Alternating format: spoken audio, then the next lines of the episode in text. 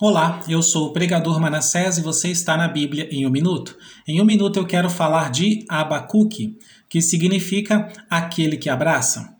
O profeta Abacuque viveu na mesma época em que viveram os profetas Naum e Sofonias. Foi nesse tempo que os babilônios derrotaram os assírios e se tornaram o império mais poderoso do mundo.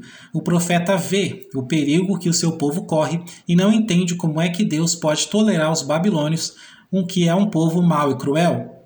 O seu livro tratam-se das suas conversas, o resumo de suas orações com Deus em favor do povo de Judá.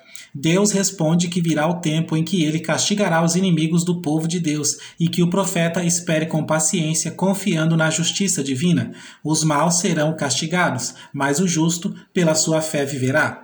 O livro termina com uma oração em forma de salmo, em que Abacuque louva a grandeza de Deus e ao mesmo tempo mostra a sua fé nele.